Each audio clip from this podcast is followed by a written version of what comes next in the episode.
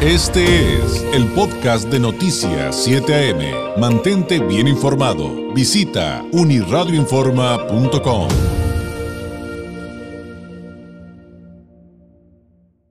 Me da muchísimo gusto poder saludar este año a distancia, vía telefónica, porque pues así están las cosas.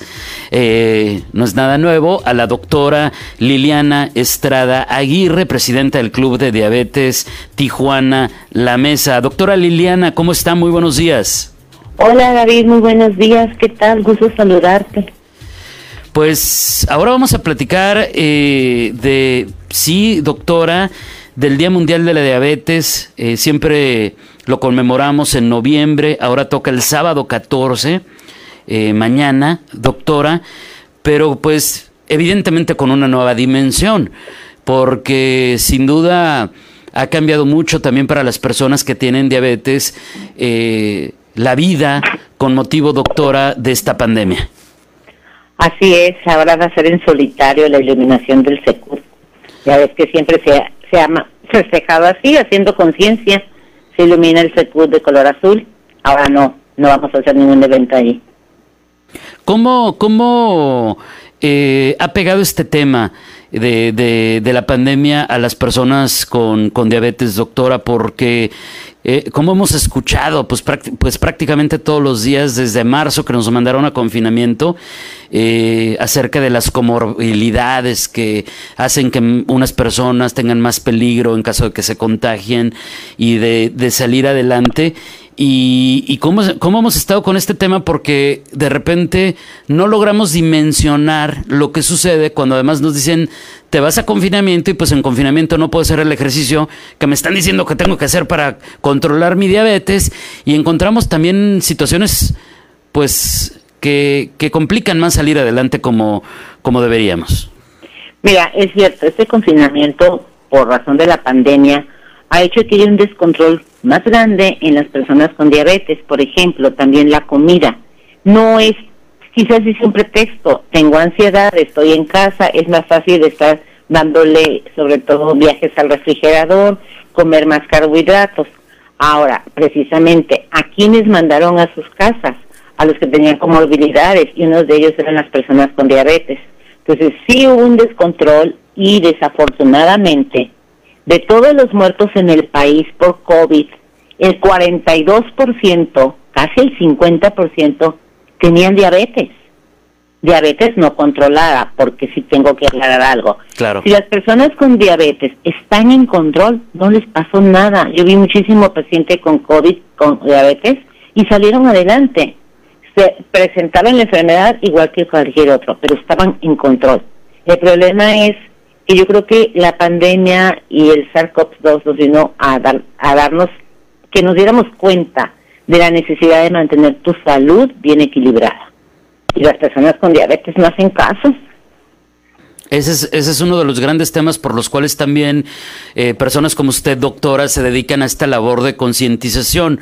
Ahora, yo recuerdo que hace cosa de un año, justamente cuando estamos hablando en estas fechas, eh, nos compartía cifras de personas, eh, de, las personas que se calcula que tienen diabetes en una ciudad como Tijuana, pero también recuerdo que nos decía que había cálculos de cuántas personas tenían diabetes detectada y cuántos calculaban que tenían diabetes y no se habían hecho los estudios y que eso también, eh, pues obviamente es grave porque no se empiezan a atender de inmediato.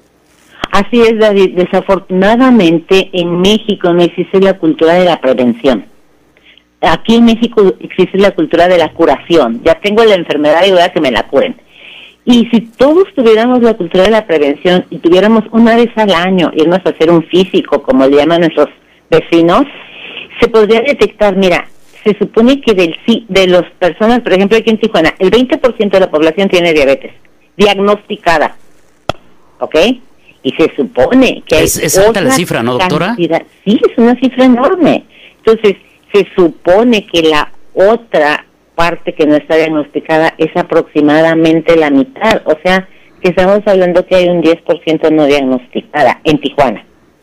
Pero en, la, en México como país son aproximadamente 10 millones de personas con diabetes, más otros 10 millones sin haberse diagnosticado que están teniendo diabetes. Sí, la prevención es tan importante y esa es la idea. El 14 de noviembre no estamos festejando nada. De hecho, todo el mes es mes por la concientización en diabetes. La diabetes se puede prevenir, claro que se puede prevenir. Alguien me decía, pero es hereditaria. Sí, como son hereditarios tus apellidos. No te los puedo cambiar, pero no vas a hacer lo mismo que tu papá, aunque te apellides igual. Es lo mismo en la diabetes. Si tu papá y tu mamá tienen diabetes, no forzosamente te tiene que dar diabetes si comienzas a prevenirlo y a cambiar tus hábitos de vida. Así de fácil.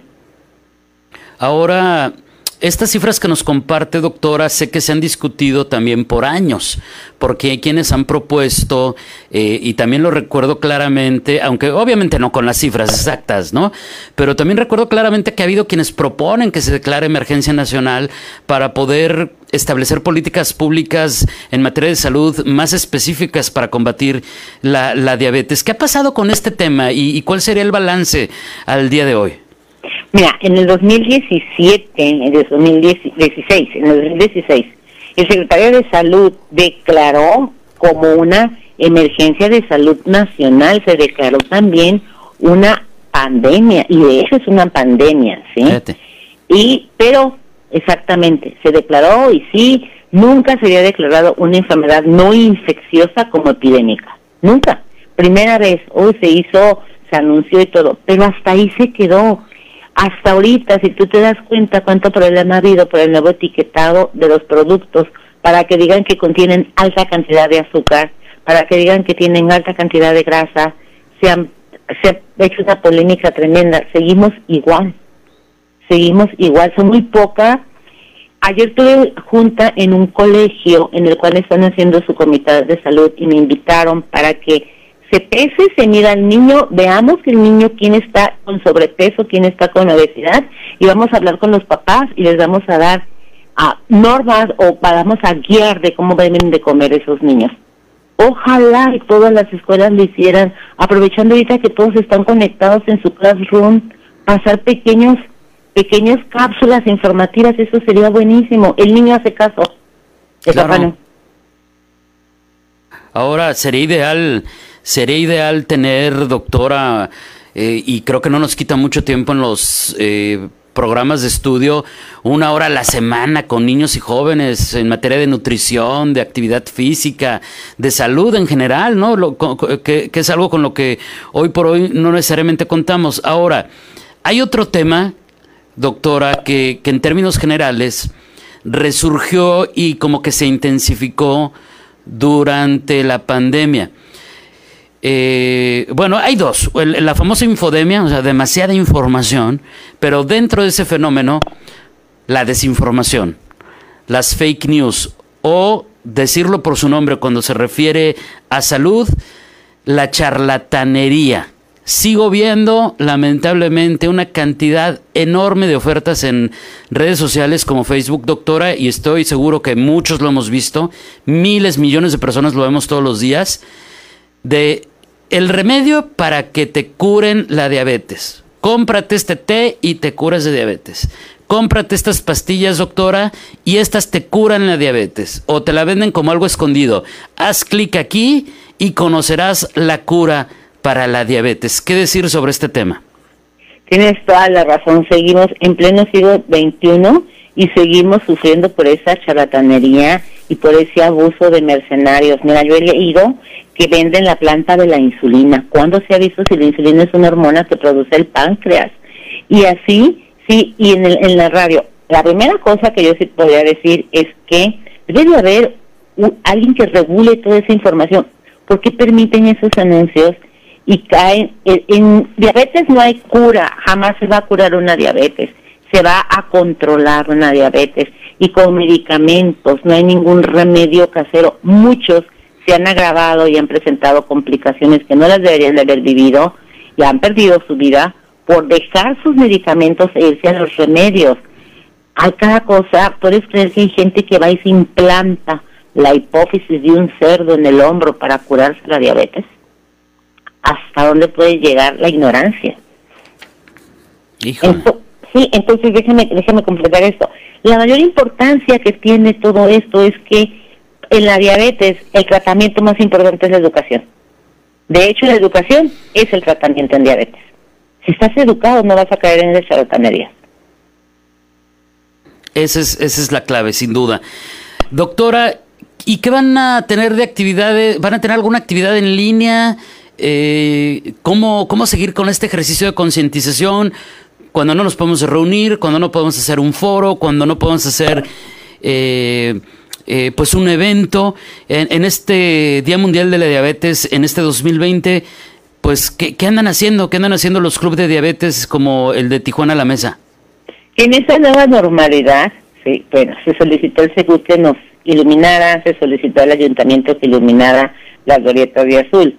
Va a suceder. Entonces, claro, por Zoom hubo, tenemos varias asociaciones en Tijuana, pero las más fuertes que te puedo mencionar es la, Asociación por los Niños de Tijuana Diabetes Tipo 1, la Asociación de Diabetes de Baja California, que pertenece a la Federación Mexicana de Diabetes, y nosotros que somos el de Diabetes Tijuana La Mesa. Entonces, entre los tres, más otros médicos que tienen también fundaciones que nos apoyan y que nos apoyamos entre todos, acabamos de acordar que nos reunamos el sábado a, por Paseo de los Héroes, a la altura de una tienda de, de, de una tienda bodega que hay, y de allí salir rumbo a todas las glorietas, como desfile de carros, como drive-by, y Ah, llegar muy al. Tecut, y es todo. Entonces vamos a invitar a ¿Me, toda me la puede decir qué población. si tienda, nos eh, doctora? No hay problema. Ah, ok.